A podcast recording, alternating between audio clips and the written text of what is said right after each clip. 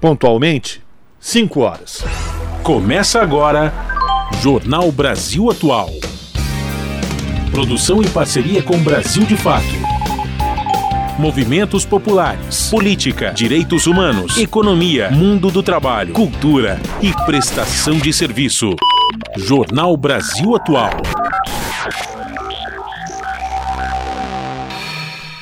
Olá, muito boa tarde. Hoje é terça-feira, dia 5 de dezembro. Eu sou o Rafael Garcia.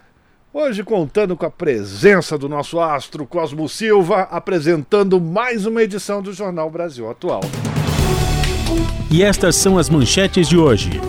Afundamento do solo em região de Mina, em Maceió, chega a 1,86m.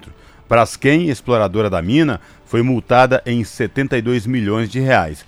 Desde 2018, a empresa já foi atuada em 20 vezes pelo Instituto do Meio Ambiente de Alagoas.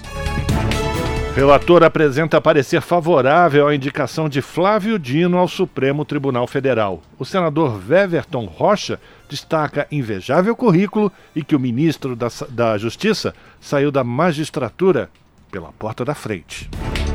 E o presidente Lula não irá à posse de Javier Milei e mandará ministro Mauro Vieira representar o Brasil.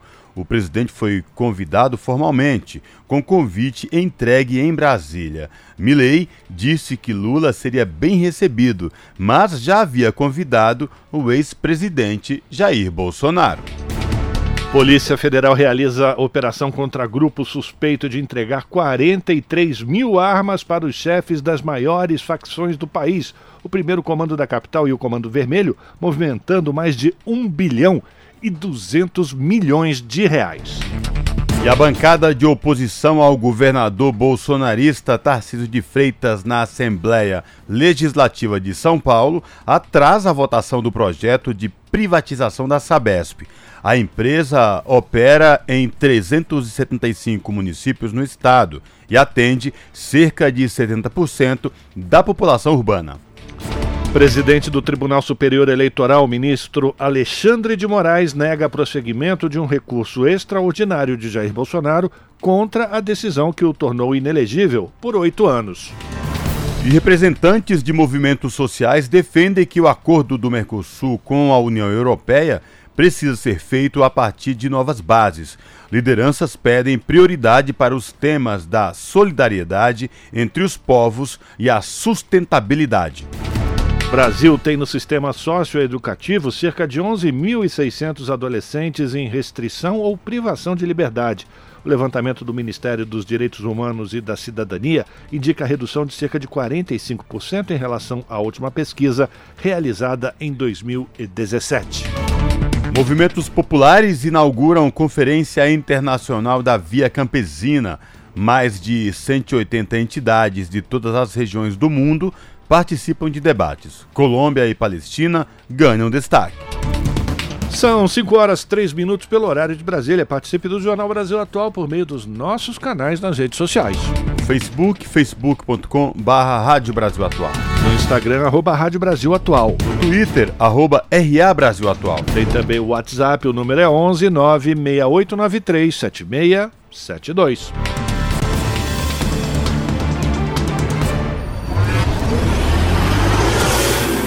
Jornal Brasil Atual, uma parceria com Brasil de Fato. Na Rádio Brasil Atual, tempo e temperatura.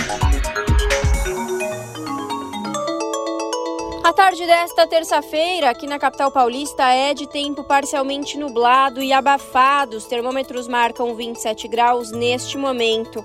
Tem previsão de chuva com intensidade moderada forte em áreas isoladas, agora no finalzinho da tarde e durante o período da noite. Na madrugada, aqui na região da capital paulista, a chuva cessa e a temperatura fica na casa dos 20 graus. Em Santo André, São Bernardo do Campo e São Caetano do Sul, a tarde desta terça-feira é de tempo nublado, agora 25 graus. Na região do ABC também tem previsão de pancadas de chuva em regiões isoladas, agora no final da tarde e durante a noite. Chuva com intensidade fraca a moderada. Na madrugada, a chuva cessa, porém o céu continua bem nublado. A temperatura fica na casa dos 20 graus na madrugada. Em Mogi das Cruzes, tarde predominantemente nublada. Os termômetros marcam 25 graus neste momento. Não tem previsão de chuva em Mogi para hoje, nos períodos da noite e madrugada. O tempo continua nublado e a temperatura atinge os 19 graus. Em Sorocaba, a tarde desta terça-feira é de tempo nublado e temperatura alta. Os termômetros marcam neste momento 30 graus. Em Sorocaba, tem previsão de pancadas de chuva no período da noite. Na madrugada, a chuva cessa e a temperatura fica na casa dos 20 graus. E em São Luís do Paraitinga, interior de São Paulo, a tarde desta terça-feira é de tempo parcialmente nublado. Neste momento, os termômetros marcam 26 graus. Sem previsão de chuva para hoje na região de São Luís do Paraitinga. Na madrugada, a temperatura fica na casa dos 19 graus. Rafa, Cosmo, no finalzinho do jornal eu volto para falar como fica o tempo nesta quarta-feira. Na Rádio Brasil Atual, está na hora de dar o serviço.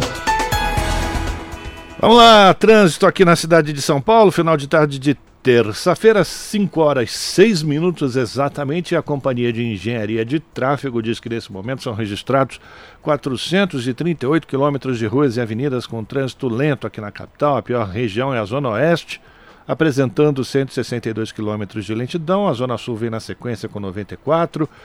Zona Leste, 64.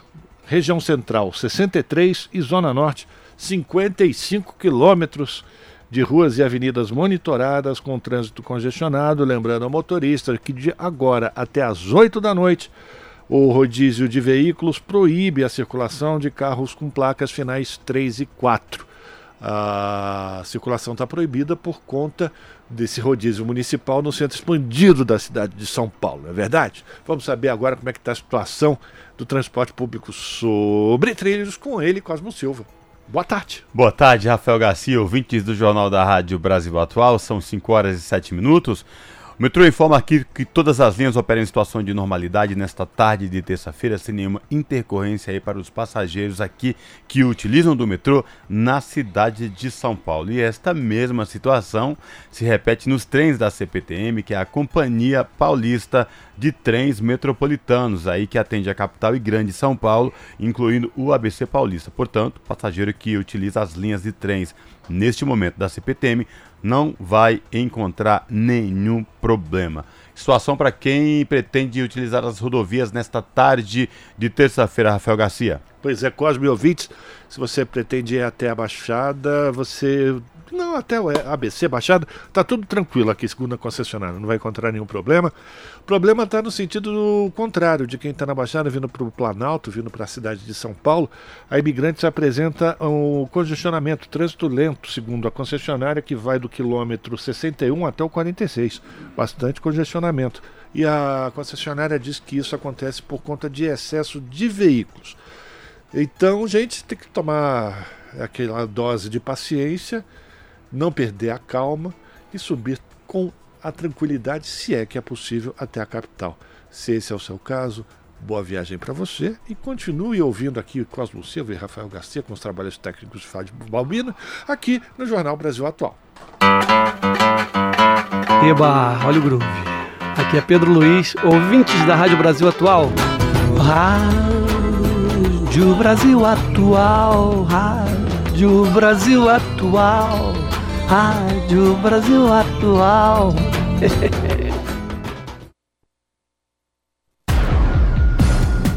Jornal Brasil Atual. Uma parceria com Brasil de Fato. São 5 horas e 9 minutos. A Defesa Civil de Maceió informou nesta terça-feira que o afundamento do solo acima da mina 18 da Braskem mantém uma leve aceleração. Ontem, o boletim apontava que o deslocamento vertical era de 26 centímetros por hora. No novo informe divulgado na manhã de hoje, a velocidade passou para 27 centímetros por hora. Com isso, o deslocamento vertical acumulado da mina é de 1,86m, mais ou menos a altura do nosso querido Rafael Garcia, que apresenta aqui o Jornal da Rádio Brasil Atual junto comigo. E isso é um movimento de 6,5 centímetros nas últimas 24 horas, 6 metros e 5 centímetros, aliás. A mina 18 está localizada na região do bairro Montage, A Defesa Civil informou que segue em alerta máximo devido ao risco iminente de colapso da mina. A equipe de análise do órgão ressalta que essas informações são baseadas em dados contínuos, incluindo análises sísmicas. Rafael, o que, que a Defesa Civil quer dizer quando fala colapso dessa mina, na sua compreensão? Vai desabar. Maceió? É, boa parte de Maceió, viu? A gente olha o mapa, dá, é, é uma área maior que o estádio do Maracanã. Situação gravíssima. E, e mais, hein? Não é só os, os bairros, enfim, a parte seca porque esse crime socioambiental da Braskem, da mineradora Braskem, também está atingindo os pescadores que trabalham, que vivem do, do, seu, enfim, do seu pescado que é recolhido lá na Lagoa de Mundaú.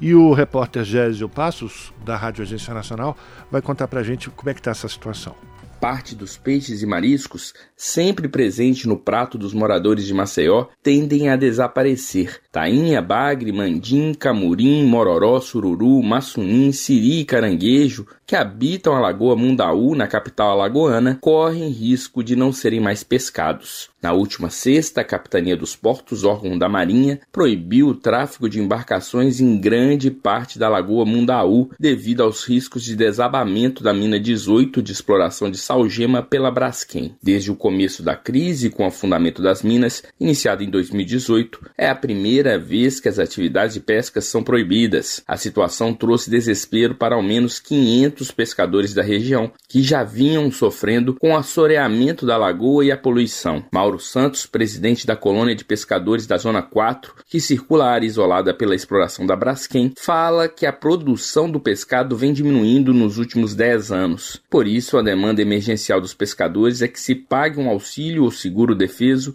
que permita a sobrevivência. A gente precisa pagar água, precisa pagar luz, enquanto se resolve esse, né, esse problema da mina né, a gente está impossibilitado de trabalhar. O pescador está em casa, sem poder pescar. Os que ainda vai pescar, vai pescar em outro município que é, é Marechal Deodoro. Tem alguns que ainda estão tá indo para Marechal Deodoro, mas aqui no Complexo Lagumar, aí não estão indo até por causa do risco. A pescadora e marisqueira Andresa Santos afirma que a situação da pesca piorou nos últimos anos. Ela diz que, com a proibição da pesca na lagoa, está indo para locais mais distantes para trabalhar. Mas a gente tem que sair para se deslocar para outro local que a gente depende disso. Então a gente deixa nossos filhos, a gente deixa nossos netos em casa. Então a gente não sabe. A gente sabe que vai, mas a gente não sabe se volta. A gente não sabe se como é que vai chegar em casa, como é que vai estar os nossos parentes, principalmente quem mora aqui nessa região ribeirinha. Andresa afirma que o colapso das minas da Braskem afeta não só pescadores, mas todos os moradores do entorno da lagoa. Mauro Santos diz que a maioria dos pescadores vive ao redor da lagoa Mundaú e por medo pede a relocação dos flechais, comunidade no bairro de Bebedouro. No final da semana, a prefeitura de Maceió começou a entrega de cestas básicas que para os pescadores ainda é insuficiente. A prefeitura se reuniu nesta segunda com o Ministério da Pesca para solicitar o seguro defeso para os pescadores atingidos pela ação da Braskem. Em nota, a Braskem informou que está em construção um centro de apoio aos pescadores e pier, tendo sido seus projetos discutidos com representantes da colônia de pescadores E4 e a Federação dos Pescadores. A empresa também reconhece a condição de isolamento social dos moradores das comunidades dos flechais. A Braskem ainda afirma que o diagnóstico ambiental independente e demais estudos realizados demonstram que não há impacto na qualidade da água ou restrição da atividade pesqueira decorrente das atividades da empresa. Nesta segunda-feira, o Ministério Público Federal e de Alagoas e a Defensoria Pública da União expediram uma recomendação para que a Braskem, em cinco dias, garanta auxílio financeiro para pescadores e marisqueiros atingidos pela interdição da Lagoa Mundaú. Da Rádio Nacional em Maceió, Gésio Passos. Você está ouvindo? Jornal Brasil Atual, uma parceria com Brasil de Fato. 5 horas e 14 minutos. Foco em 2024 e rodar o Brasil, diz Lula após viagem internacional. O presidente cumpriu a agenda em quatro países e participou da COP28. As informações na reportagem de Sayonara Moreno. Depois de finalizar o roteiro internacional por quatro países nos últimos dias, o presidente Lula disse que, por enquanto, é a última viagem fora do país. Segundo ele, o foco de 2024 é rodar o Brasil. Essa é a última viagem posterior. O ano que vem eu tenho duas viagens que eu quero fazer. Uma é para uma reunião da União Africana dos 54 países da África, que vai ser na Etiópia, e a outra é na Guiana, uma reunião dos países do CARICOM o restante dos 365 dias, se preparem, porque eu vou percorrer o Brasil. Eu quero visitar as cidades, conversar com prefeitos, conversar com o povo, conversar com os governadores, porque eu estou determinado não apenas a cuidar do povo brasileiro, mas cuidar da civilidade, da democracia, da relação humana. É o que ele disse durante o programa Conversa com o presidente do canal Gov nesta terça-feira. Ainda em Berlim, na Alemanha, antes de embarcar de volta ao Brasil, o presidente conversou com diversos ministros e ministras sobre os principais acordos e encontros realizados durante a COP28 nos Emirados Árabes. O presidente brasileiro cumpriu agendas em quatro países na primeira rodada internacional após a cirurgia de quadril realizada em outubro. Desde o fim de novembro, o chefe do Executivo Federal passou pela Arábia Saudita, Catar, Emirados Árabes e Alemanha. Durante passagem pela Alemanha, o presidente Lula cumpriu extensa agenda e assinou com o país uma declaração conjunta de intenções em projetos de interesse em comum. Entre eles, promover a industrialização verde, agricultura de baixo carbono, bioeconomia e meta de desmatamento zero até 2030. Os acordos também prevêem ações de combate à desinformação. Após o conversa com o presidente, Lula embarcou de volta para o Brasil, com destino ao Rio de Janeiro. Na capital fluminense, vai receber na quinta-feira os líderes de países do Mercosul, Argentina, Paraguai e Uruguai. Da Rádio Nacional em Brasília, Sayonara Moreno. Pois é, e o presidente Lula não vai à posse no próximo domingo do ultradireitista Javier Milei, eleito presidente da Argentina. Segundo o portal G1 e a Globo News, o Brasil deverá ser representado pelo ministro das Relações Exteriores, o Mauro Vieira, e também por assessores. Lula foi convidado formalmente com um convite entregue no último dia 26 em Brasília, numa reunião entre o chanceler, o Mauro Vieira, e a deputada argentina Diana Mondino, já anunciada futura chanceler pelo presidente Javier Milei. Durante a campanha presidencial, o Milei atacou Lula diversas vezes, chamando-o de corrupto. Afirmou que, caso eleito, romperia relações com o Brasil e, retirar, e ia retirar a Argentina de organismos Ops, multilaterais defendidos por Lula. Quando se, ele se referia a organismos multilaterais, ele queria dizer Mercosul e BRICS. Quando o resultado foi confirmado, Lula publicou mensagem em uma rede social na qual cumprimentou a Argentina, as instituições do país vizinho, mas não mencionou o nome do Javier Milei. Com o passar dos dias, o argentino deixou claro que Lula seria bem recebido em sua posse. No entanto, antes ele havia acertado convite para o Jair Bolsonaro participar da solenidade, o que requer cuidados diplomáticos da Argentina. São 5 horas e 18 minutos. Servidor da FUNAI é baleado durante operação em terra indígenas no Pará. Carros da Polícia Rodoviária Federal foram atingidos em tentativa de retirada de invasores. As informações na reportagem de Matos Euler. Servidores da Polícia Rodoviária Federal e da FUNAI sofrem emboscada durante diligência em terra indígena no Pará. Um servidor da FUNAI, Fundação Nacional dos Povos Indígenas, foi baleado no tornozelo durante emboscada na noite dessa segunda-feira e encontra-se em observação médica, devendo passar por cirurgia. Ele acompanhava agentes da Polícia Rodoviária Federal para a retirada de invasores da terra indígena Apitereua, distante mais de mil quilômetros de Belém, no Pará. Dois veículos da PRF foram atingidos pelos disparos. Até o momento, ninguém foi preso. Desde outubro, pelo menos 14 órgãos estatais, incluindo forças de segurança e agentes ambientais, deram início à maior retirada de invasores, entre eles poceiros, fazendeiros, madeireiros e garimpeiros, de terras indígenas do Pará. A medida chamada desintrusão tem como propósito garantir o direito dos ocupantes tradicionais desses territórios. No último dia 31, esgotou-se o prazo para a saída voluntária dos invasores.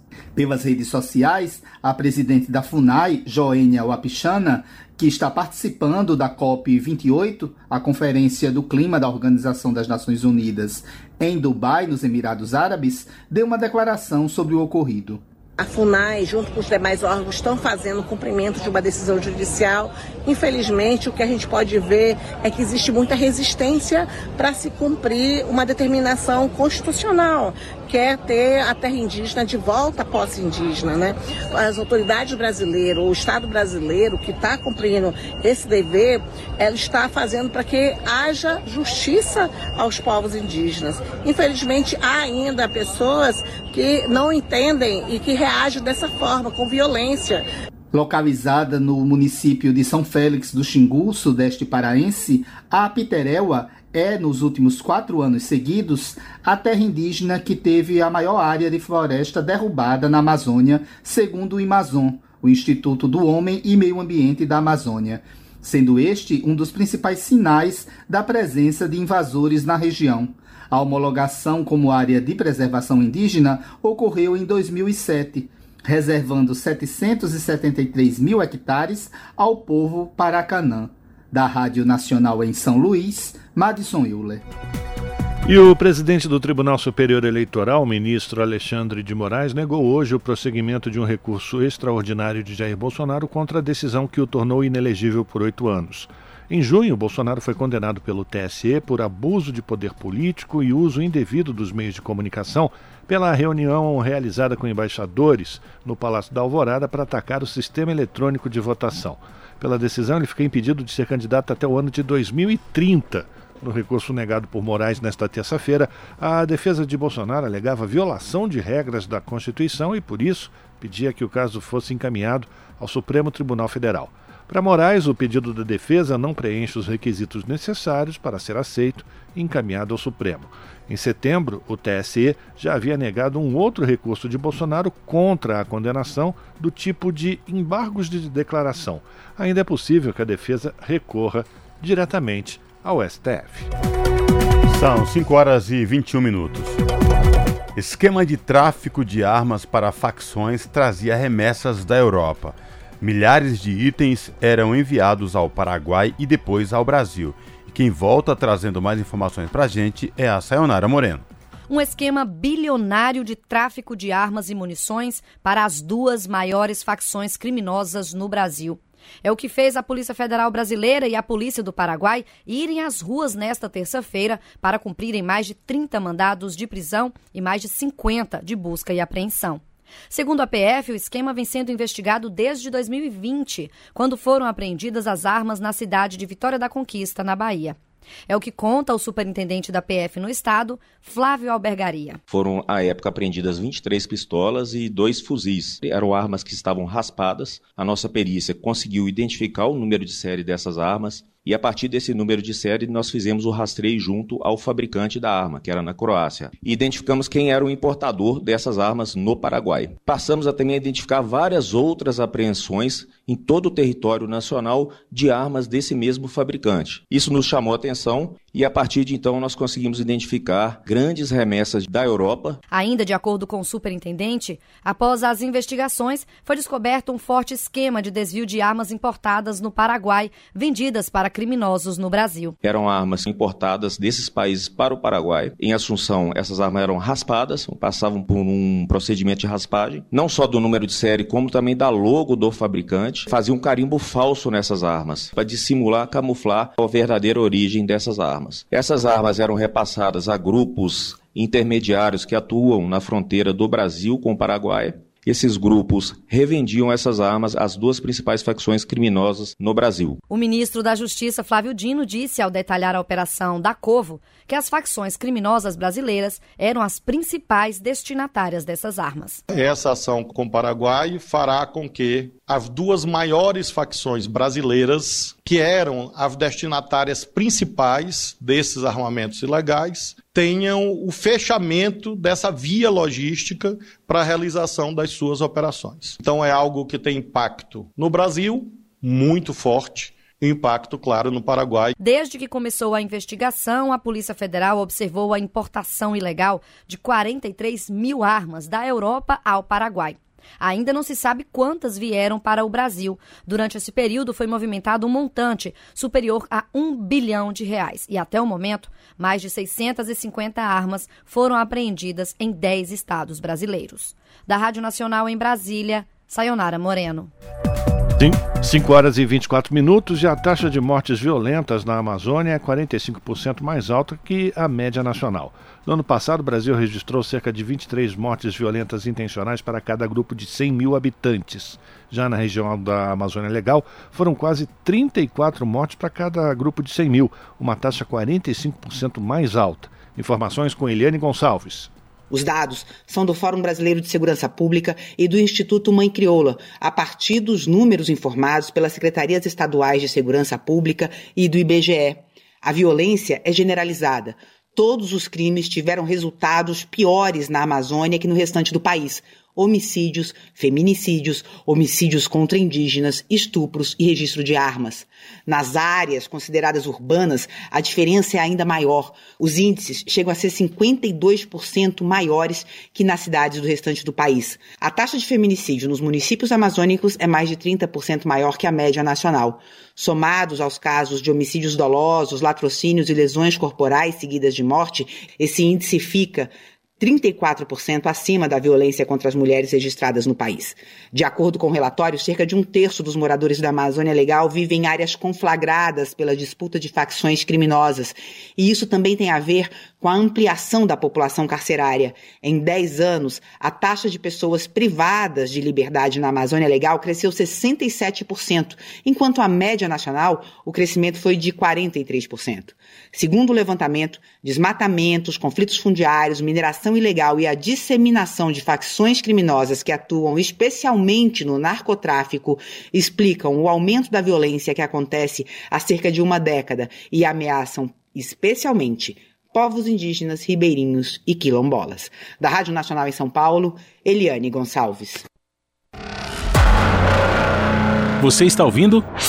Jornal Brasil Atual, uma parceria com Brasil de Fato. São 5 horas e 26 minutos. Comissão de Direitos Humanos do Senado promoveu o lançamento do livro A Nova Ordem, em homenagem à memória do ex-deputado e sindicalista Luiz Guxiquem. A obra reúne textos de 67 pessoas que conviveram com o petista ao longo de sua militância política. A reportagem é de César Mendes. Organizado pela jornalista Fernando Otero e editado pela Fundação Perseu Abramo, o livro A Nova Ordem reúne textos de 67 pessoas que conviveram com o sindicalista e ex-deputado federal Luiz Guxiquem. O presidente da Comissão de Direitos Humanos, Paulo Paim, do PT do Rio Grande do Sul, apresentou um resumo da biografia do homenageado. Luiz Cuxiquem foi presidente do Sindicato dos Bancários do Estado de São Paulo. Presidiu o Partido dos Trabalhadores em 1989. Em 2002, Cuxiquem esteve entre os coordenadores da vitoriosa campanha de Luiz Inácio Lula da Silva à presidência da República e assumiu o cargo de ministro-chefe da SECOM. A jornalista Cláudia Otero destacou que as ideias de Gustiquem sobre a emergência de uma nova ordem estão ligadas ao surgimento da Central Única dos Trabalhadores nos anos 80. A sua atuação ficou registrada na nova ordem proposta pelo Congresso da Classe Trabalhadora nos idos de 1981, que abriu o caminho para os bancários, metalúrgicos, médicos, professores e tantos outros e outras trabalhadores e trabalhadoras se juntassem em torno da ideia de uma central sindical. now. Áudios do próprio Luiz Guxiquem, apresentados durante a cerimônia, destacaram o papel dos sindicatos no enfrentamento do regime militar que governou o Brasil por mais de 20 anos, de 1 de abril de 1964 até 15 de março de 1985. As pessoas às vezes não atribuem muita importância ao movimento sindical. O movimento sindical, ele, na verdade, é ele que oferece para a elite da classe média, dos partidos, etc., a convicção de que tinham espaços para derrubar a ditadura. Autor de um dos textos do livro, o jornalista e escritor Washington Araújo lembrou que Luiz Guxiquem acreditava na criação de um parlamento mundial, de um executivo mundial e também de um judiciário mundial. Na ideia do Guxiquem, o judiciário deveria ser aquele judiciário que olha as pessoas procurando o seu elo mais fraco, porque toda corrente só se quebra quando o elo mais fraco se rompe. O Guxiquem achava que um judiciário mundial poderia fazer o que a ONU não faz, com a guerra na Ucrânia, com a guerra em Gaza. Luiz Guxiquem morreu aos 63 anos em setembro de 2013, vítima de um câncer no aparelho digestivo. O livro Nova Ordem está disponível na internet no site da Fundação Perseu Abramo, no endereço fpabramo.org.br. Da Rádio Senado, César Mendes. 5 horas 29 minutos. E uma comissão do Congresso Nacional deve votar o plano plurianual 2024-2027 ainda nesta terça-feira. Hein? A repórter Silvia Munhato acompanha o assunto e nos dá conta de como é que está essa proposta. A Comissão Mista de Orçamento deve votar nesta terça-feira o relatório final do Plano Plurianual 2024-2027. O relator, deputado Bongás, do PT do Rio Grande do Sul, criou um anexo para incluir propostas de investimentos feitas pelos parlamentares que não estavam no projeto do governo, mas elas devem depender da alocação de recursos de emendas nos orçamentos anuais onde exatamente se eh, permite a possibilidade a partir da participação do debate com as bancadas, com os parlamentares, no sentido da alocação de recursos, porque são obras que não estavam planejadas, então que precisam ser viabilizadas com este debate e a participação, uma vez que tem também as emendas das comissões, as emendas das bancadas as emendas particulares. O PPA é um plano de quatro anos que orienta a elaboração dos orçamentos anuais. O projeto do governo veio com 13,3 trilhões de reais distribuídos em 88 programas, nos eixos social, econômico e institucional. Segundo o relator, é necessário obedecer à margem de recursos para despesas novas, estimada em cerca de 30 bilhões de reais por ano em relação às emendas parlamentares obrigatórias. Além disso, existem as limitações impostas pelo novo arcabouço fiscal. Bom Gás decidiu incluir no plano alguns temas bastante demandados pelos parlamentares, como proteção, resgate e recuperação de animais domésticos, produção de semicondutores, ampliação de recursos para a Embrapa e inserção da pecuária familiar dentro das políticas do Ministério da Agricultura, Pecuária e Abastecimento e do Ministério do Desenvolvimento Agrário e Agricultura Familiar. O deputado explicou outra inclusão que possa ter a ampliação, a expansão de espaços do ensino superior, dos espaços do ensino técnico e que possa haver em regiões ainda onde não tem a Universidade Pública Federal que possa também ter estudos para esta viabilidade. Né? São um diálogo com vários parlamentares que fizeram essas sugestões. Como emenda de relator, Bongás incluiu novo indicador quanto ao número de crianças de 4 a 5 anos matriculadas em educação infantil. O deputado também acatou emendas que exigem que a avaliação anual do cumprimento do PPA tenha recortes de gênero e raça. O relator não acatou emendas de novos programas, por considerar que a proposta do executivo já é bastante extensa. Ele também explicou que não acatou emendas sobre despesas de pessoal, porque elas devem ser debatidas anualmente na Lei de Diretrizes Orçamentárias e na Lei Orçamentária Anual. Das 284 emendas apresentadas ao PPA, Bongás rejeitou 110 e inadmitiu 13. A maior parte das emendas, 114, eram de investimentos novos, sendo que 45 relativas ao transporte rodoviário. Da Rádio Câmara de Brasília, Silvia Minhato. São 5 horas e 33 minutos. Ministro do Supremo Tribunal Federal, Alexandre de Moraes, avalia que a inteligência artificial estabeleceu um novo desafio no combate à desinformação, com a atualização do sistema para manipulação política.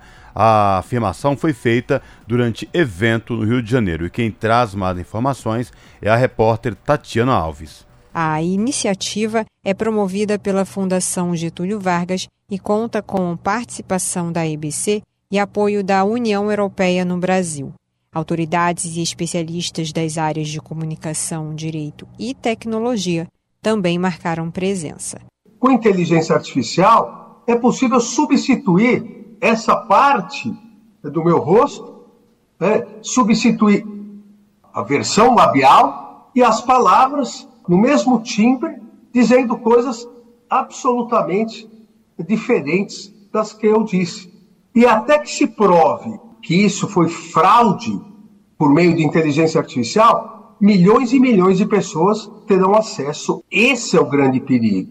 Moraes pondera que o primeiro ponto a se avançar é o da regulamentação das redes sociais e dos algoritmos que direcionam conteúdos para os usuários.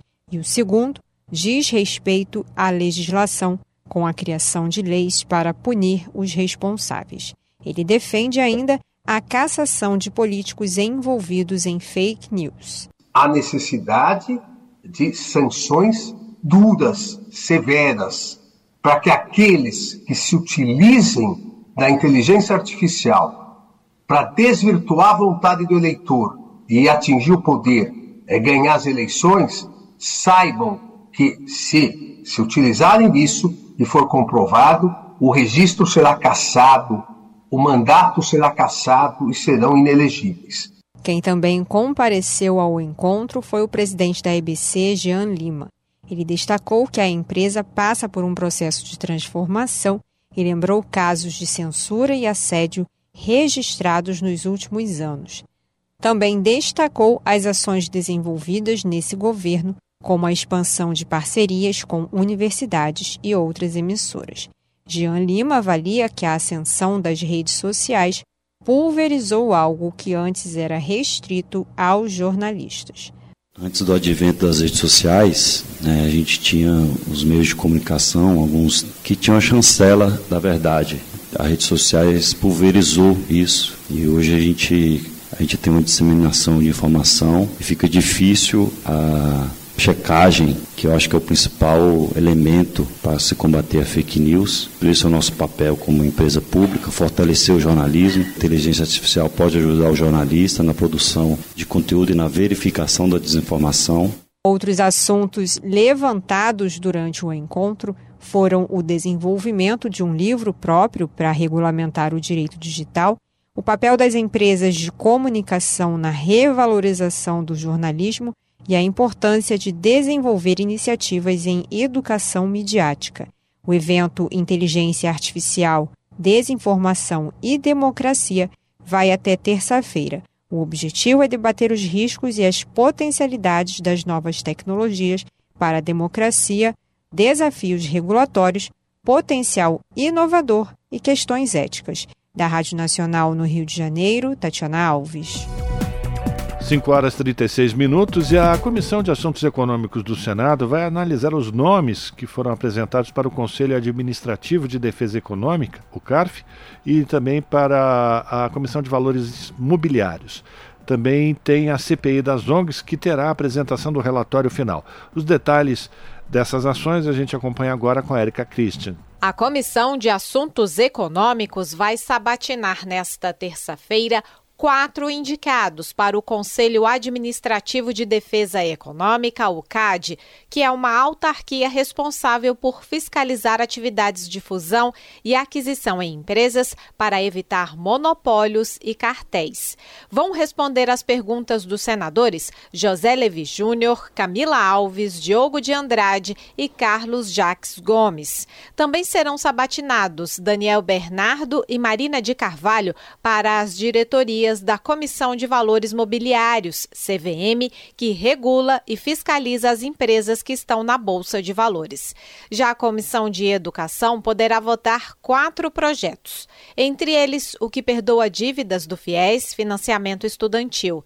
Também na terça-feira será apresentado o relatório final da CPI das ONGs. Na quarta-feira, será apresentado na CCJ o relatório sobre a indicação do subprocurador Paulo Gonet para o cargo de Procurador-Geral da República. Ainda nesta quarta-feira, a CCJ deverá sabatinar Leonardo de Magalhães para o cargo de Defensor Público Geral Federal após a rejeição ao nome de Igor Roque. No mesmo dia, a Comissão de Assuntos Sociais vai analisar a redução da jornada de trabalho sem diminuição do salário, a inclusão da Síndrome de Tourette na lista de doenças incapacitantes e a descontaminação da areia ou argila de locais de lazer.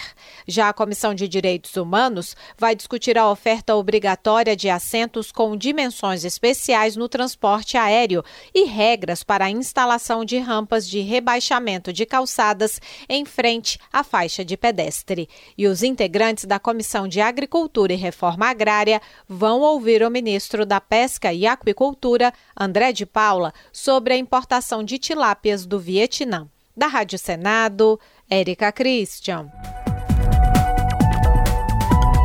E o nosso contato agora no Jornal da Rádio Brasil Atual é com Eduardo Maretti. O Eduardo Maretti, que é repórter do portal da Rede Brasil Atual, redebrasilatual.com.br. Olá, Maretti, tudo bem? Prazer te receber no Jornal da Rádio Brasil Atual. Seja bem-vindo. Boa tarde, Cosmo. Tudo bem com você? Boa tarde, ouvintes. Tudo certo por aqui, né? Tudo tranquilo. Marete, diga lá, qual destaque do portal da RBA você traz para os nossos ouvintes nesta tarde de terça-feira?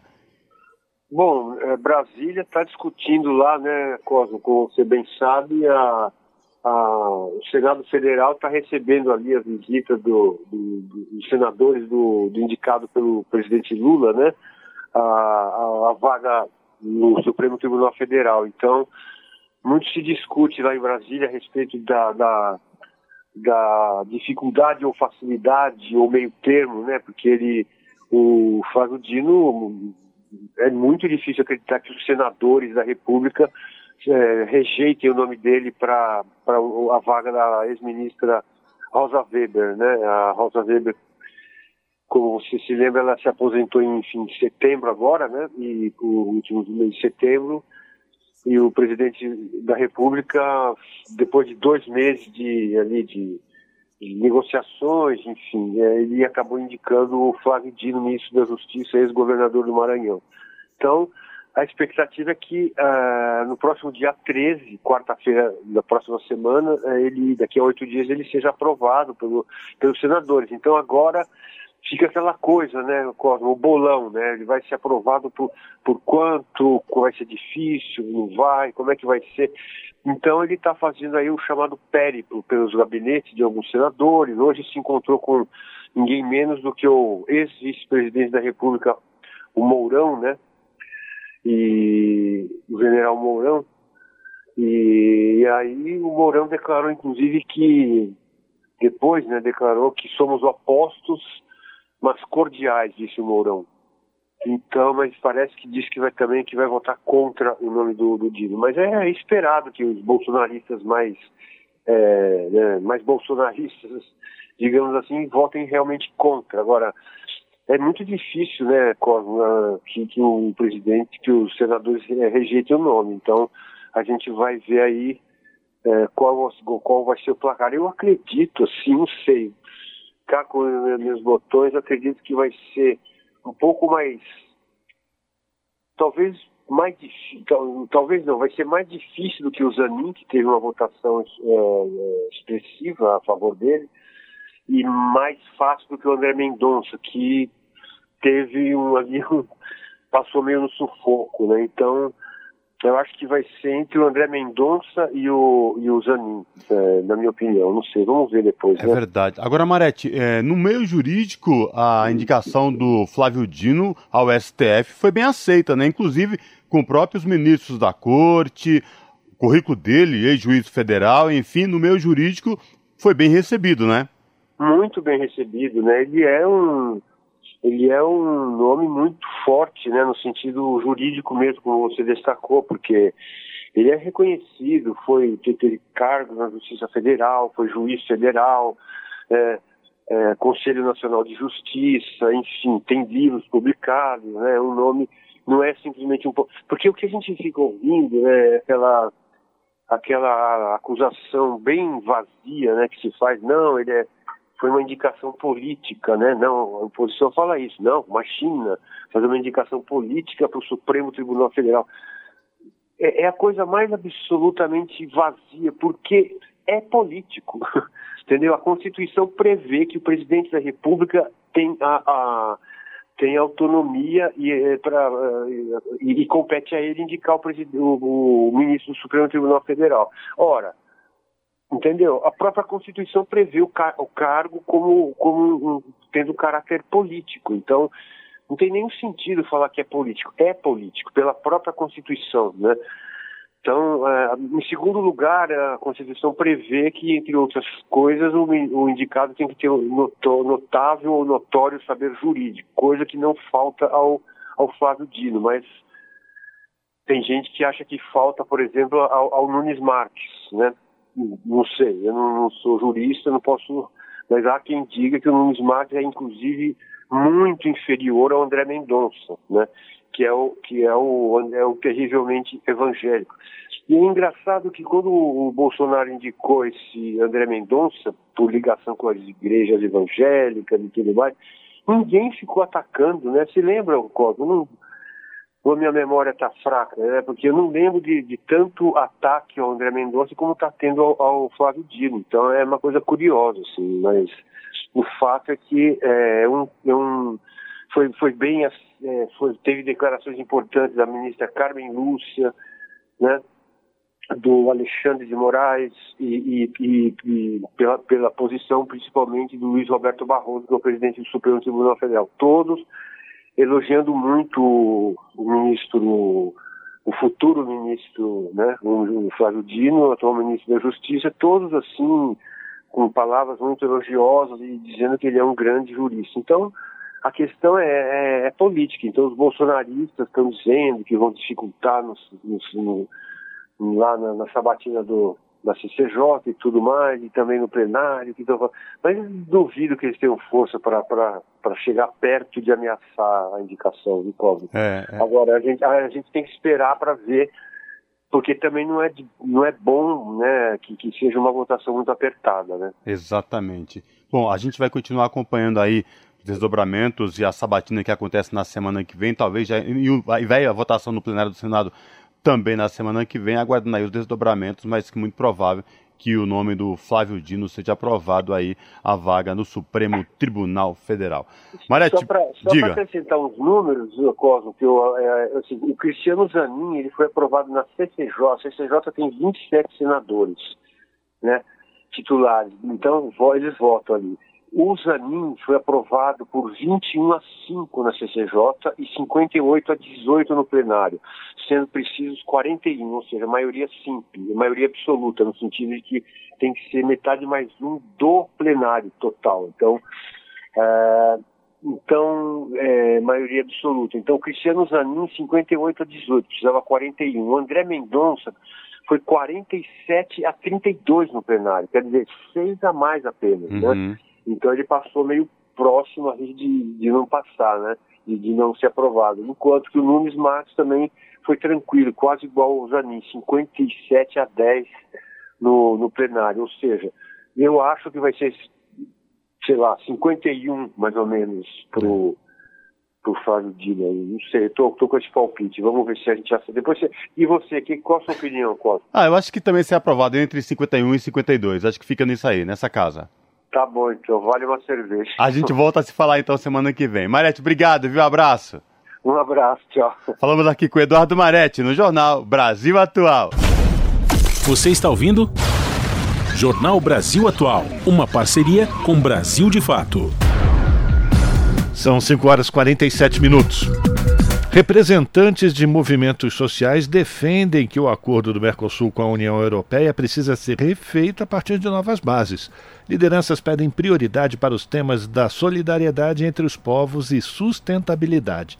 Informações com Fabiana Sampaio. Durante a cúpula social do Mercosul, Ademar Mineiro, da Rede Brasileira de Integração dos Povos, lembrou que o acordo começou a ser desenhado há mais de 20 anos e teve seu processo inicial fechado em 2019 com o Mercosul ultraliberal durante os governos dos presidentes Jair Bolsonaro no Brasil e Maurício Macri na Argentina. Então, por que a gente vai insistir num acordo que reforça a característica primária exportadora das economias do Mercosul, a característica extrativista, e não tentar buscar um outro modelo de integração que seja baseado na sustentabilidade, na solidariedade dos povos. Se a gente quer pensar em integração, o acordo com a União Europeia ele inviabiliza, de certa maneira, isso. E ele reforça o que os países têm de mais conservadores e mais atrasados, que são a hegemonia dos produtores da agricultura, dos produtores da mineração, com todos os seus efeitos ambientais. Rayara Pires, do Via Campesina, Movimento pela Soberania Popular na Mineração, cobrou participação social nas discussões de negociações internacionais com a União dos Saberes Populares e Acadêmicos. Ela também defendeu que o acordo precisa ser reiniciado. Um ano é insuficiente para é, tratar e rever aquele texto inicial apresentado pelos desgovernos anteriores. Até que ponto colocar o Brasil e os demais países aqui do Mercosul como meros pedintes de alterações, a reabertura ou o próprio fechamento seria muito mais estratégico, dado a uma é, divergência ali, uma certa desigualdade na relação de forças. Flávio Chu, secretário executivo adjunto da Secretaria-Geral da Presidência, explicou que as negociações internacionais têm regras específicas de acesso e sigilo, mas que há um compromisso do governo brasileiro de que esse processo vai ser ampliado. O secretário esclareceu ainda que as bases do acordo de 2019 não interessam ao governo. Houve então uma retomada dessas negociações agora em 2023, mas que ainda estão no processo, processo que está sendo construído, ainda tem muita coisa para ser acertada, é preciso que a União Europeia né, discute e negocie também questões que são muito caras para nós aqui no Mercosul, como a questão ambiental, a questão da agricultura familiar, a questão das compras governamentais. Não podemos entrar num acordo que signifique, é, de alguma forma, a desindustrialização do nosso país, por exemplo. A cúpula social do Mercosul acontece até esta terça-feira no Museu do Amanhã, no centro do Rio de Janeiro. Na quinta-feira será realizado o encontro dos chefes de Estado dos países que compõem o bloco Brasil, Argentina, Paraguai e Uruguai. A Venezuela está suspensa desde 2017. Da Rádio Nacional no Rio de Janeiro, Fabiana Sampaio. São 5 horas e 51 minutos. Movimentos populares inauguram Conferência Internacional da Via Campesina. Mais de 180 entidades de todas as regiões do mundo participam dos debates. Colômbia e Palestina ganham destaque. As informações com Lucas Stanislau do Brasil de Fato. Contra a fome, o agronegócio e em defesa da soberania alimentar. Foi com essas propostas que mais de 180 movimentos de luta no campo, de 82 países, deram início à Conferência Internacional da Via Campesina. Esta edição, a oitava na história da plataforma, começou oficialmente no domingo e deve durar até o dia 7 de dezembro, em Bogotá, capital da Colômbia. Segundo os organizadores, as recentes ações do governo de Gustavo Petro em prol da reforma agrária justificaram a escolha do país para sediar a reunião. A coordenadora geral da Via Campesina, Morgan Odd, explica. E ver um país ver um país onde as mobilizações sociais são tão fortes e onde isso se transforma em políticas públicas que reconhecem a função social da terra, que reconhecem os camponeses como sujeitos políticos de direito, isso é muito importante. Isso é muito importante. Fundada em 1993, a Via Campesina é uma plataforma que reúne os principais movimentos camponeses de todas as regiões do planeta. Neste ano, as organizações realizam a oitava edição de sua conferência internacional, que ocorre a cada quatro anos. A ocasião também é especial, pois celebra os 30 anos de existência da organização. No encontro, os movimentos destacam a necessidade de implementação de políticas de incentivo à produção local e agroecológica de alimentos, visando o abastecimento dos mercados internos e o combate à fome. Além disso, os trabalhadores marcam posição contrária ao modelo de monocultura voltada para exportação, promovido pelo agronegócio. Luiz Muxanga, membro da direção da União Nacional de Camponeses de Moçambique, explica a diferença entre os projetos. Por exemplo, Por exemplo eu venho de Moçambique, em que em algum momento, quando se discute a questão da produtividade agrária, se mede na balança a produção de tabaco, a produção de algodão, mas esses não são produtos para alimentar o povo. Esses são produtos para satisfazer aquilo que o capital, e eu estou falando nesse caso do capitalismo, nas bolsas internacionais de mercadorias. São commodities, mas aqui nós não estamos discutindo commodities. Estamos discutindo vidas humanas. Estamos discutindo o direito humano à alimentação, a dignidade do ser humano. Portanto, temos a certeza de que o nosso modelo é o mais viável. É a alternativa correta. Anuca de Silva, do Movimento Nacional para a Reforma Agrária do Sri Lanka, concorda. Nosso objetivo principal é conquistar acesso à terra e aos recursos naturais, porque sem isso nós não conseguimos lutar pela agroecologia. E ao mesmo tempo nós estamos lutando para mudar as políticas do governo porque nós temos uma política de acesso à terra muito diferente no Sri Lanka. E nesse caso, estamos lutando contra o governo para obter o direito à terra.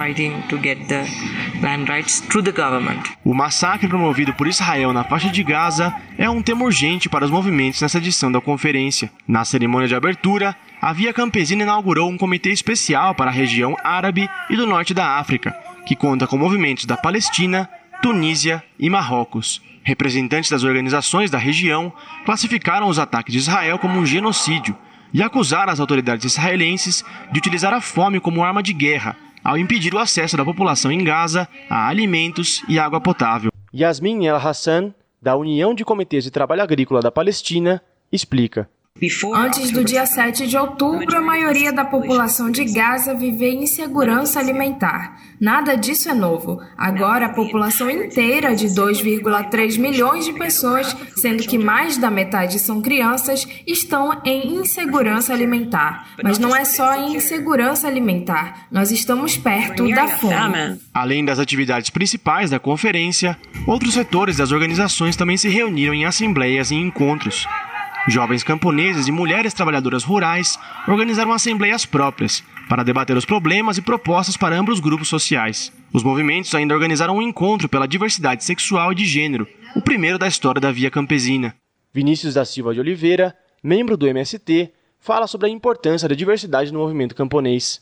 O agronegócio, através da indústria cultural, dos pacotes, dos N pacotes que existem, eles vão fazendo essa manutenção, vão fazendo essa promoção de uma sexualidade hegemônica, de uma masculinidade hegemônica, de uma concepção de família, de relação hegemônica, de que não cabe diversidade. Se a gente está falando de agronegócio, a gente está falando de monocultura. Né? É, então a gente tem que é, desafiar destruir essa monocultura dos afetos, dos gêneros, da sexualidade, dos corpos, das relações. De Bogotá para a Rádio Brasil de Fato, Lucas Stanislau. São 5 horas e 56 minutos. O Brasil tem no sistema socioeducativo cerca de 11.600 adolescentes em restrição ou privação de liberdade. O levantamento do Ministério dos Direitos Humanos e da Cidadania indica redução de cerca de 45% em relação à última pesquisa que foi realizada em 2017, quando 24 mil adolescentes eram atendidos nas medidas de semi-liberdade e internação. Quem vai trazer mais informações sobre esse levantamento é a repórter Daniela Longuinho.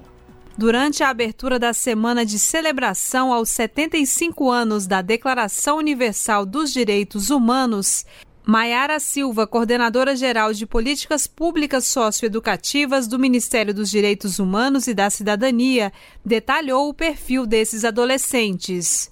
Desse o total, 11.069 são meninos, 487 são meninas, pessoas com deficiência, chegamos a um número de 117 adolescentes e jovens. Da comunidade LGBTQIA+, também alcançamos um número de 57 adolescentes. 63% são adolescentes negros ou negras. Os dados do Sistema Nacional de Atendimento Socioeducativo mostram também que 14% desses jovens são acolhidos pelos Centros de Atenção Psicossocial para Infância e Adolescência ou unidades especializadas no atendimento a pessoas com transtornos decorrentes de uso de álcool e drogas. E que apenas 57% participam de alguma atividade profissional Dentre os atos infracionais mais atribuídos aos adolescentes, 20% das ocorrências são por roubo, 11% tráfico de drogas, 10% homicídio e 2% furto. No entanto, a metade das ocorrências não foram identificadas pelo estudo, como destaca Maiara Silva. E o que a gente identificou é que essas informações também não são coletadas lá na ponta. Então, o levantamento nos mostra uma urgência da gente trabalhar com os dados como uma prioridade para poder qualificar o atendimento e garantir que os direitos humanos desses adolescentes sejam assegurados. Os cinco estados que lideram em número de atendimentos pelo sistema socioeducativo são São Paulo, Minas Gerais, Rio de Janeiro, Pernambuco e Espírito Santo. Da Rádio Nacional em Brasília, Daniela Longuinho. A pluralidade de ideias e a informação confiável nunca foram tão necessárias. Você que gosta do conteúdo jornalístico produzido pela Rádio Brasil Atual e pela TVT tem uma missão muito importante: dar o seu apoio para que nossa voz continue cada vez mais forte. Jornalismo independente, com responsabilidade com a notícia e com a democracia, só é possível com a participação e o apoio popular. Acesse o site catarse.me/tvt faça a sua assinatura e nos ajude com sua contribuição. Rádio Brasil Atual e TVT. Compromisso com a notícia. Compromisso com você. Você está ouvindo? Jornal Brasil Atual, uma parceria com Brasil de Fato. Pontualmente, 18 horas. Rádio Brasil Atual para sugestões e comentários, entre em contato conosco por e-mail redação@jornalbrasilatual.com.br ou WhatsApp DDD 11 96893 7672. Acompanhe a nossa programação também pelo site redebrasilatual.com.br.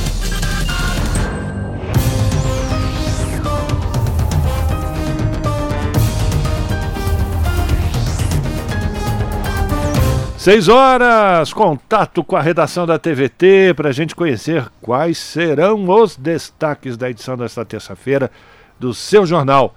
Começa pontualmente sete da noite pelo canal 44.1, que tem o sinal digital e é aberto para toda a região metropolitana de São Paulo. Você também pode acompanhar o seu jornal pela internet, acessando o canal da TVT nas redes sociais, youtube.com/redetvt. Muito bem, quem vai contar pra gente o que, é que a gente vai poder acompanhar daqui a pouquinho pela TVT é a apresentadora do seu jornal, a Ana Flávia Quitério.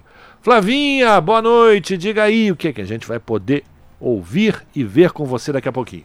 Olá, Rafa, Cosmo e Fábio, uma excelente noite de terça-feira a vocês e a todos os ouvintes da Rádio Brasil Atual.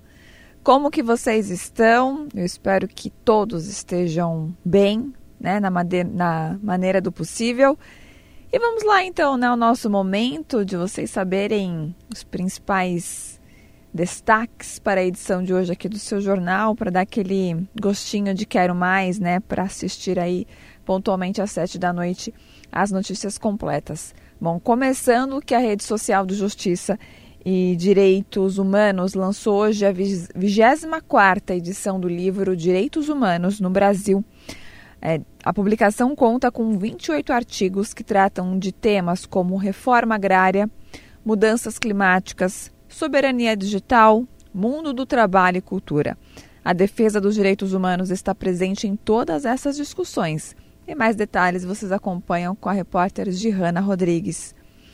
Outro destaque: organizações dos direitos humanos e personalidades brasileiras pedem ao governo dos Estados Unidos a retirada do sigilo de documentos relacionados ao golpe de 1964. Essa solicitação aconteceu onde, hoje ao Congresso norte-americano. Então, com o Jomiag, nós vamos saber mais detalhes né, do que, que são é, esse pedido, o que, que acontece após esse pedido, todo passo a passo e o porquê né, da retirada do sigilo desses documentos. Bom, a cúpula social do Mercosul reuniu organizações da sociedade civil para definir pautas comuns e prioritárias dos países do bloco que serão apresentadas aos chefes de Estado na quinta-feira, né, durante a cúpula dos líderes. Vocês também vão ser informados sobre isso. E para finalizar, trabalhadores e movimentos populares protestam, protestaram né, na Assembleia Legislativa de São Paulo contra a privatização da Sabesp, né, como quer o governador bolsonarista Tarcísio de Freitas. Essa luta incansável por privatizar empresas estatais, né, enfim, tanto do governador como até mesmo do antigo é, presidente do país, que graças a Deus isso já não está mais em radar, mas aí felizmente, infelizmente, temos é, prefeitos, né, governadores, enfim, que têm uma visão de que privatizar empresas estatais é a melhor maneira. E a gente sabe, a gente sempre está noticiando, mostrando que não, principalmente quando se trata de saneamento básico, né? A gente também mostrou restatizações de lugares que não deu certo, deu ruim, mas não se pega esse exemplo, né? Bom, esses foram os destaques desta quinta-feira aqui. Nesta quinta-feira, ó, já tô pulando dois dias, já tô querendo chegar no final de semana, vocês perceberam, né? Bom, esses foram os destaques desta terça-feira aqui no seu jornal. Falei pouco, minha voz está horrível. Se vocês puder, acho que vão conseguir perceber um pouquinho. Tô começando a ficar rouca. Esse tempo maluco, que hora tá sol, hora dá uma esfriada ar-condicionado, tudo isso, ó. Então, por isso a minha dica: se hidrate, hidrate as cordas vocais. Narinas também sempre umidificadas, umidificadores pelos cantos, isso ajuda bastante, mas nem sempre, né? A gente consegue com todos esses cuidados. Uma hora ou outra vem gripe, vem dor de garganta e aí estamos aqui, mas seguimos fortes na luta. Bom, gente, beijão grande para todos vocês que estão me escutando, estão nos ouvindo. Para vocês também, Rafa, Cosmo e Fábio, um bom jornal. E nós temos encontro marcado, então, pontualmente às sete da noite, hein? Não se esqueçam. Beijo grande, até lá. Esse é o Jornal Brasil Atual. Uma parceria com Brasil de Fato. São 6 horas e 5 minutos. Gastos públicos do Brasil em combustíveis fósseis sobem durante o governo Bolsonaro. Levantamento lançado em meio à COP28 chama atenção para a necessidade de guinada em políticas para a transição energética. As informações com Rodrigo Durão, do Brasil de Fato. O Brasil perdeu ou deixou de arrecadar quase 300 bilhões de reais nos quatro anos de governo de Jair Bolsonaro, devido a incentivos públicos para o consumo de combustíveis fósseis ou seja, de combustíveis que vêm de fontes não renováveis e são mais poluentes, como petróleo, gás natural e carvão.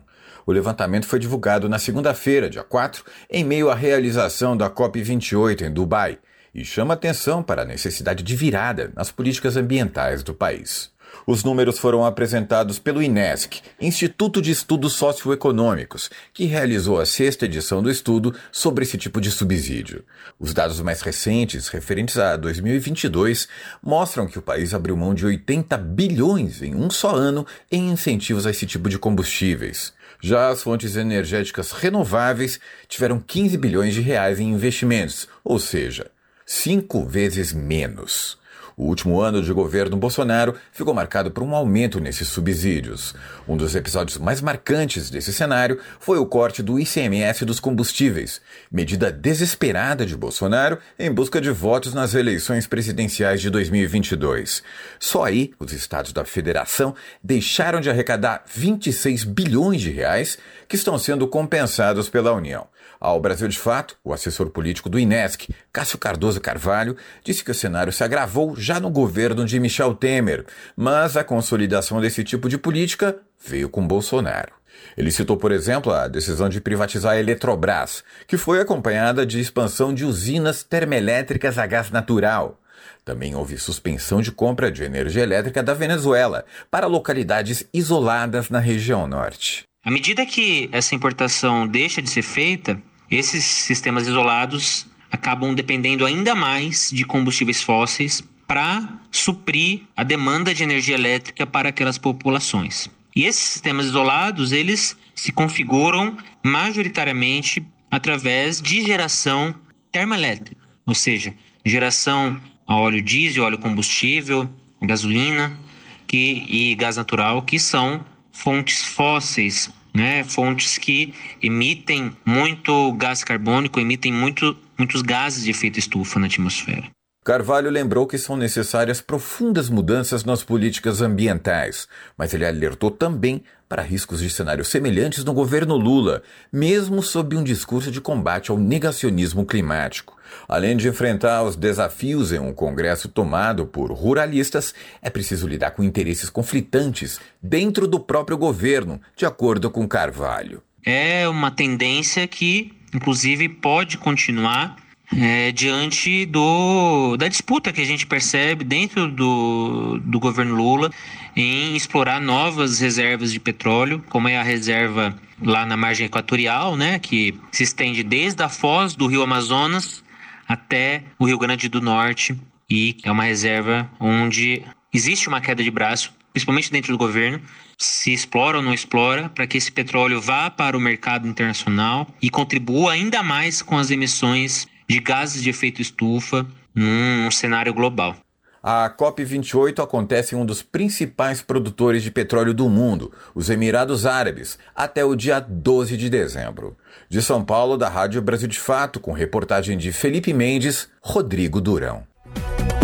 Agora são 6 horas e 9 minutos. Em audiência pública na Comissão de Educação do Senado, os participantes discordaram do projeto sobre a chamada educação domiciliar, o homeschooling. A proposta já foi aprovada pelos deputados e agora está em análise no colegiado da Câmara Alta.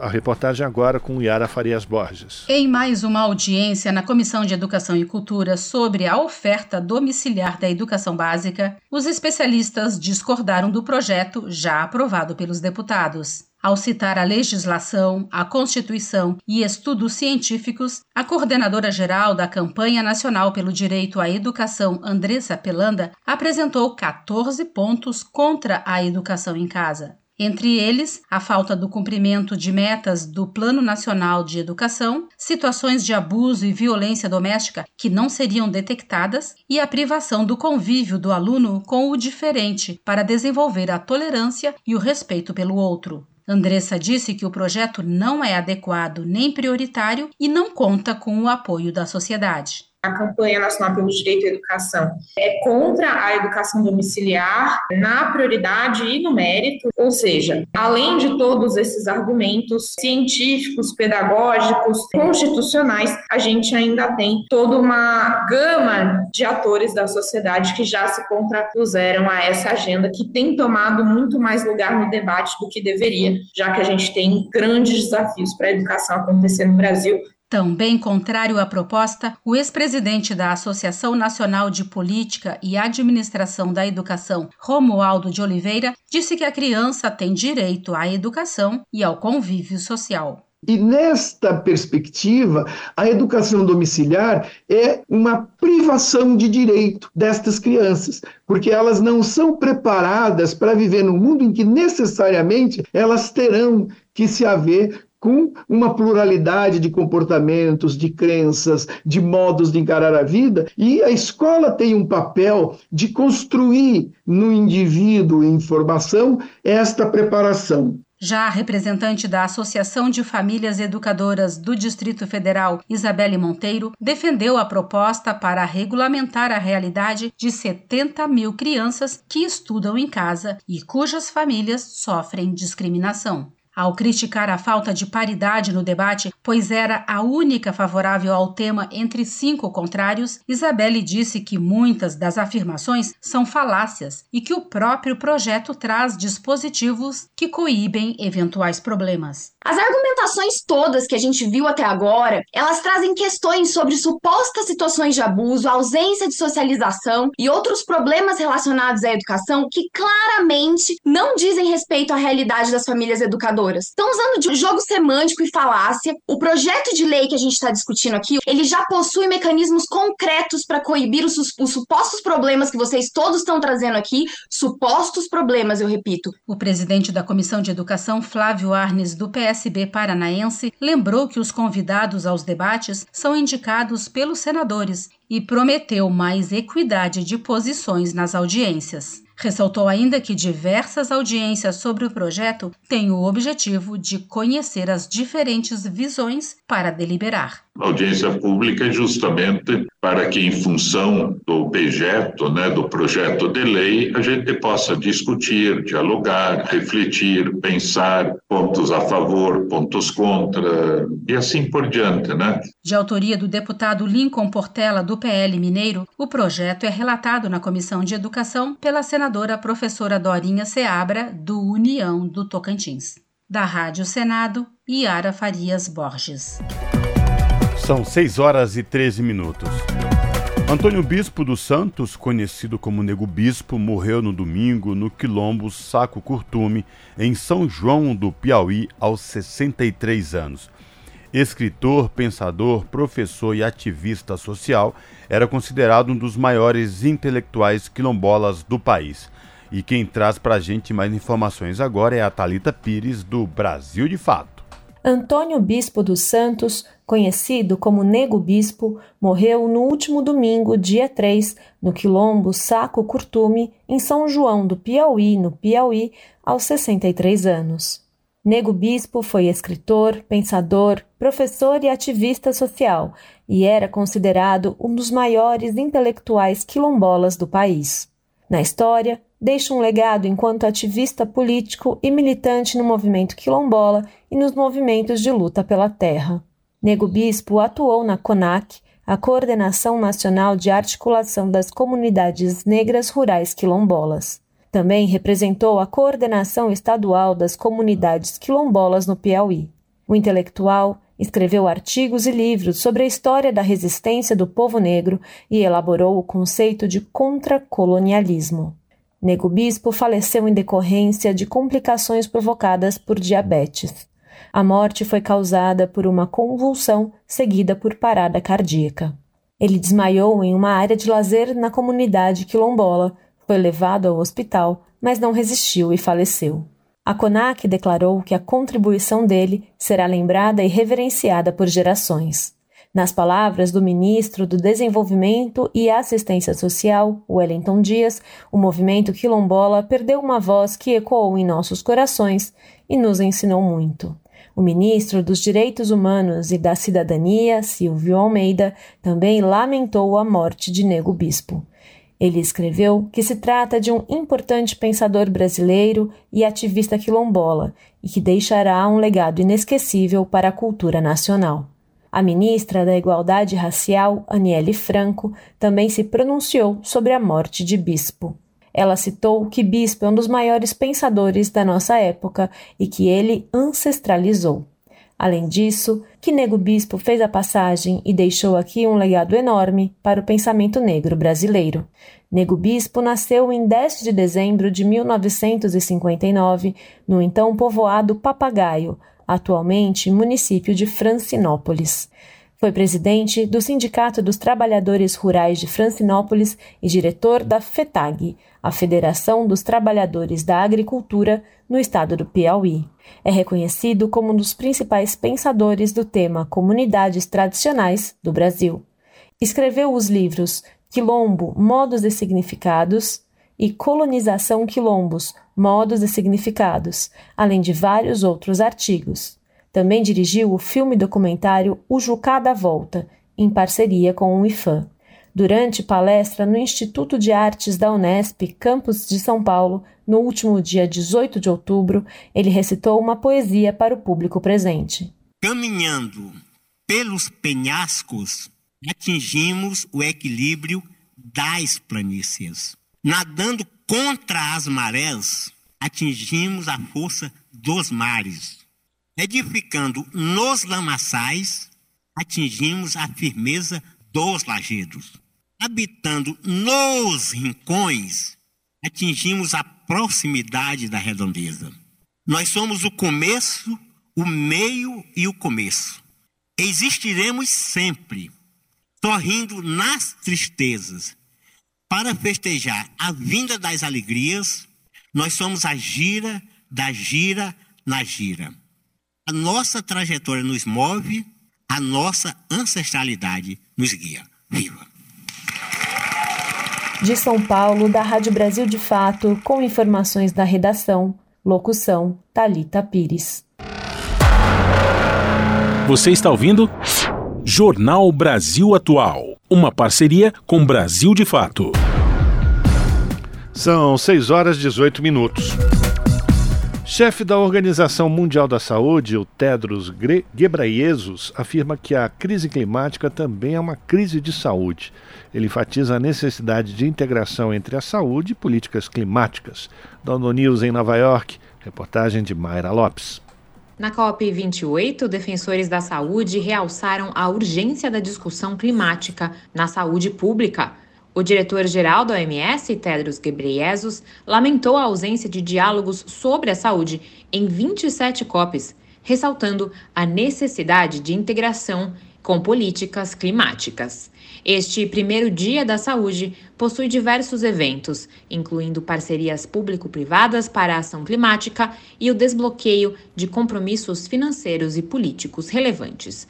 Ministros da Saúde, Meio Ambiente e Finanças fizeram anúncios e discursos ao lado de figuras notáveis como Bill Gates e o enviado climático dos Estados Unidos, John Kerry, para estabelecer um roteiro de ações e lidar com o impacto das mudanças climáticas na saúde humana. Mundialmente, considerando apenas alguns indicadores de saúde, a Organização Mundial da Saúde prevê um aumento de 250 mil mortes por ano nas próximas décadas devido às mudanças climáticas.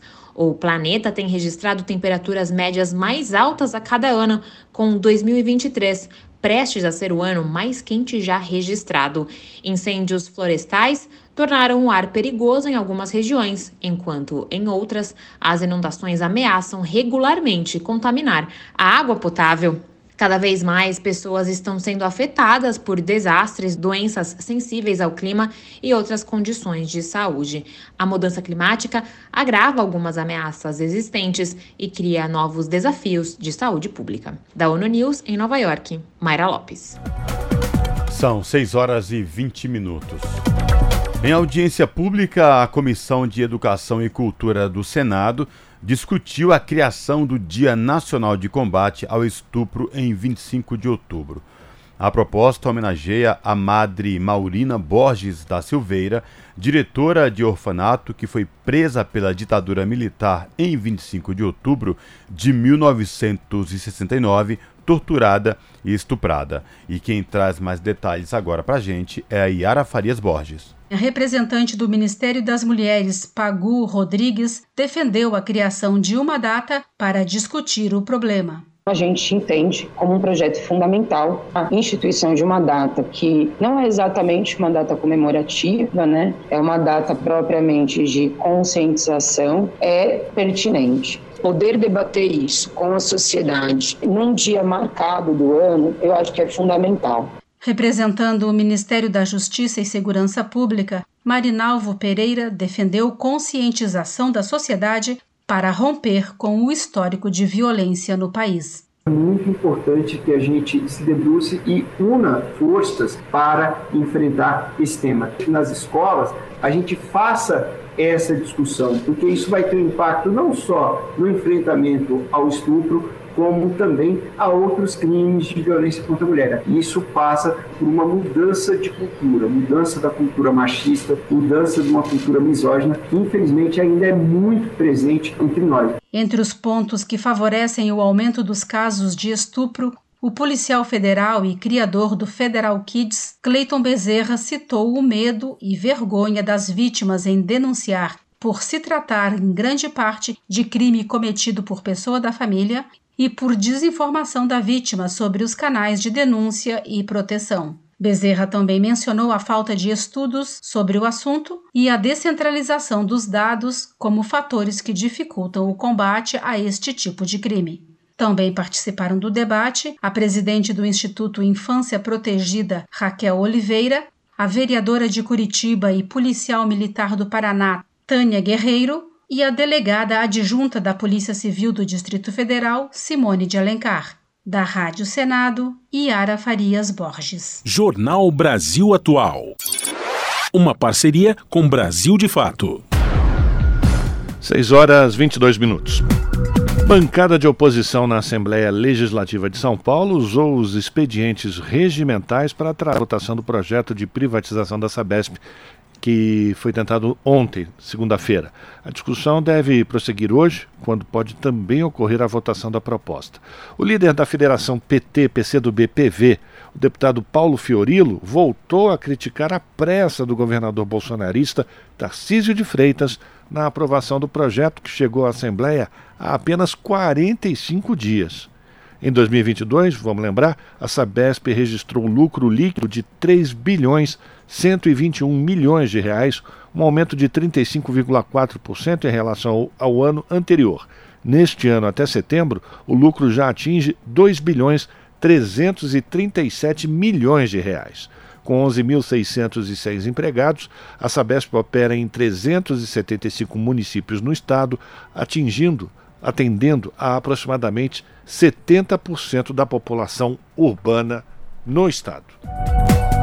São 6 horas e 24 minutos.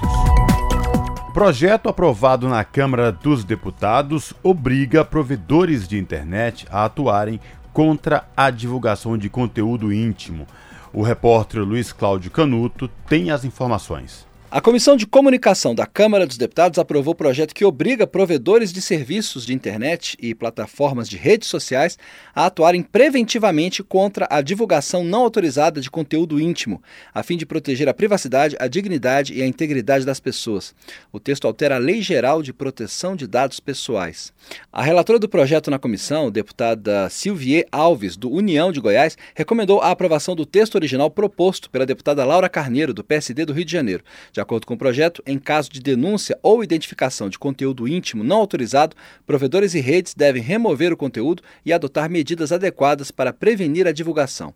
Segundo Silvia Alves, pesquisas apontam mulheres e jovens entre as maiores vítimas desse tipo de agressão virtual. Até no meu relatório eu não peguei mais pesado do que deveria, eu acho que não era necessário porque as pessoas sabem o que pode acontecer, mas a gente fala até de suicídio, de pessoas quando tem imagens expostas é, no seu momento íntimo, né? Às vezes agressores, homens que terminam seus relacionamentos, mulheres também que não querem mais ali, né? É, enfim, acabam tendo essas imagens divulgadas. Então o que a gente espera é uma punição, mas acima dessa punição, que essa relatoria, esse projeto de lei, consiga conscientizar as pessoas. O projeto que obriga provedores de serviços de internet e plataformas de redes sociais a atuarem preventivamente contra a divulgação não autorizada de conteúdo íntimo, como cenas de sexo, nudez ou pornografia, vai ser analisado agora pela Comissão de Constituição e Justiça. Da Rádio Câmara de Brasília, Luiz Cláudio Canuto. São 6 horas e 25 minutos. E mais de 20% das crianças em 40 países ricos vivem na pobreza. A França, a Islândia, a Noruega, a Suíça e Reino Unido registraram aumentos acentuados na pobreza infantil entre os anos de 2014 e 2021, enquanto Polônia e Eslovênia alcançaram as maiores reduções. Quem vai trazer mais informações sobre essa situação para a gente é Ana Paula Loureiro, direto de Nova York. Alguns dos países mais ricos do mundo registraram aumentos acentuados na pobreza infantil entre 2014 e 2021, de acordo com dados publicados nesta terça-feira pelo Fundo das Nações Unidas para a Infância, UNICEF. Dentre eles estão França, Islândia, Noruega, Suíça e Reino Unido. O relatório Pobreza Infantil no Meio da Riqueza analisa o bem-estar das crianças nos países da Organização para a Cooperação e Desenvolvimento Econômico, OCDE, e da União Europeia. Segundo o levantamento, Polônia e Eslovênia estão alcançando os melhores resultados nos esforços para combater a pobreza infantil, seguidas pela Letônia e pela Coreia do Sul. Em contraste, o estudo constata que, apesar da diminuição global da pobreza em quase 8% em 40 países entre 2014 e 2021, ainda havia mais de 69 milhões de crianças vivendo em agregados familiares que ganhavam menos de 60% do rendimento nacional médio no final de 2021. O diretor do Gabinete Global de Investigação e Prospectiva do Unicef, Bo Victor Nilund, disse que para a maioria das crianças isso significa que podem crescer sem alimentos nutritivos suficientes, roupas, material escolar ou um lugar quente para chamar de lar. Ele ressaltou também a perda de direitos e problemas de saúde física e mental associados. O relatório também destaca enormes desigualdades nos riscos de pobreza. Em 38 países com dados disponíveis, as crianças que vivem numa família monoparental têm três vezes mais probabilidades de viver na pobreza do que outras crianças. As crianças com deficiência e provenientes de minorias étnicas ou raciais também correm um risco superior à média. Da ONU News em Nova York, Felipe de Carvalho. Na Rádio Brasil Atual tempo e temperatura. A quarta-feira na região da capital paulista será bem parecida com a terça. Dia de temperatura alta, tempo ensolarado e previsão de pancadas de chuva com intensidade fraca moderada a partir da tarde. É uma chuva localizada, com máxima de 32 graus e mínima de 20 graus. Na região do ABC Paulista, quarta-feira também será um dia bem parecido com a terça-feira. Dia de sol e calor, com possibilidade de chuva fraca e localizada no período da tarde com temperatura máxima de 31 graus e mínima de 20 graus. A quarta-feira em Mogi das Cruzes também será um dia quente e abafado, de sol entre nuvens e chance de chuva com intensidade fraca moderada no período da tarde. Igualmente nas outras regiões, essa chuva é passageira, não se estende para o período da noite, com temperatura máxima de 31 graus e mínima de 19 graus. Em Sorocaba, gente, mesma coisa. A temperatura será mais alta nesta quarta-feira, com tempo pouco nublado e não se descarta previsão de chuva com intensidade fraca a partir da tarde. A temperatura máxima em Sorocaba nesta quarta-feira será de 33 graus e a mínima de 20 graus. E em São Luís do Paraitinga, nada diferente. A quarta-feira será de sol e calor, com temperatura alta, mas tem previsão de chuva, chuva passageira e com intensidade fraca moderada, que vem no período da tarde, com máxima de 31 graus em São Luís do Paraitinga e mínima de 19 graus. Larissa Borer, Rádio Brasil Atual. Muito bem, a gente vai terminando aqui mais uma edição do Jornal Brasil Atual, que teve trabalhos técnicos de Fábio Balbeire na apresentação. Cosmo Silva e eu, Rafael Garcia. Você vai ficar agora com o papo com o Zé Trajano. Lembrando, mais uma vez, às sete da noite tem o seu jornal pela TVT. E a gente volta amanhã a partir das 5 da tarde. Para você que nos acompanhou até agora, muito obrigado pelo carinho, pela companhia e tenha um ótimo final de terça-feira. Então amanhã, a partir das 5 da tarde, mais uma edição do Jornal Brasil Atual. Até lá!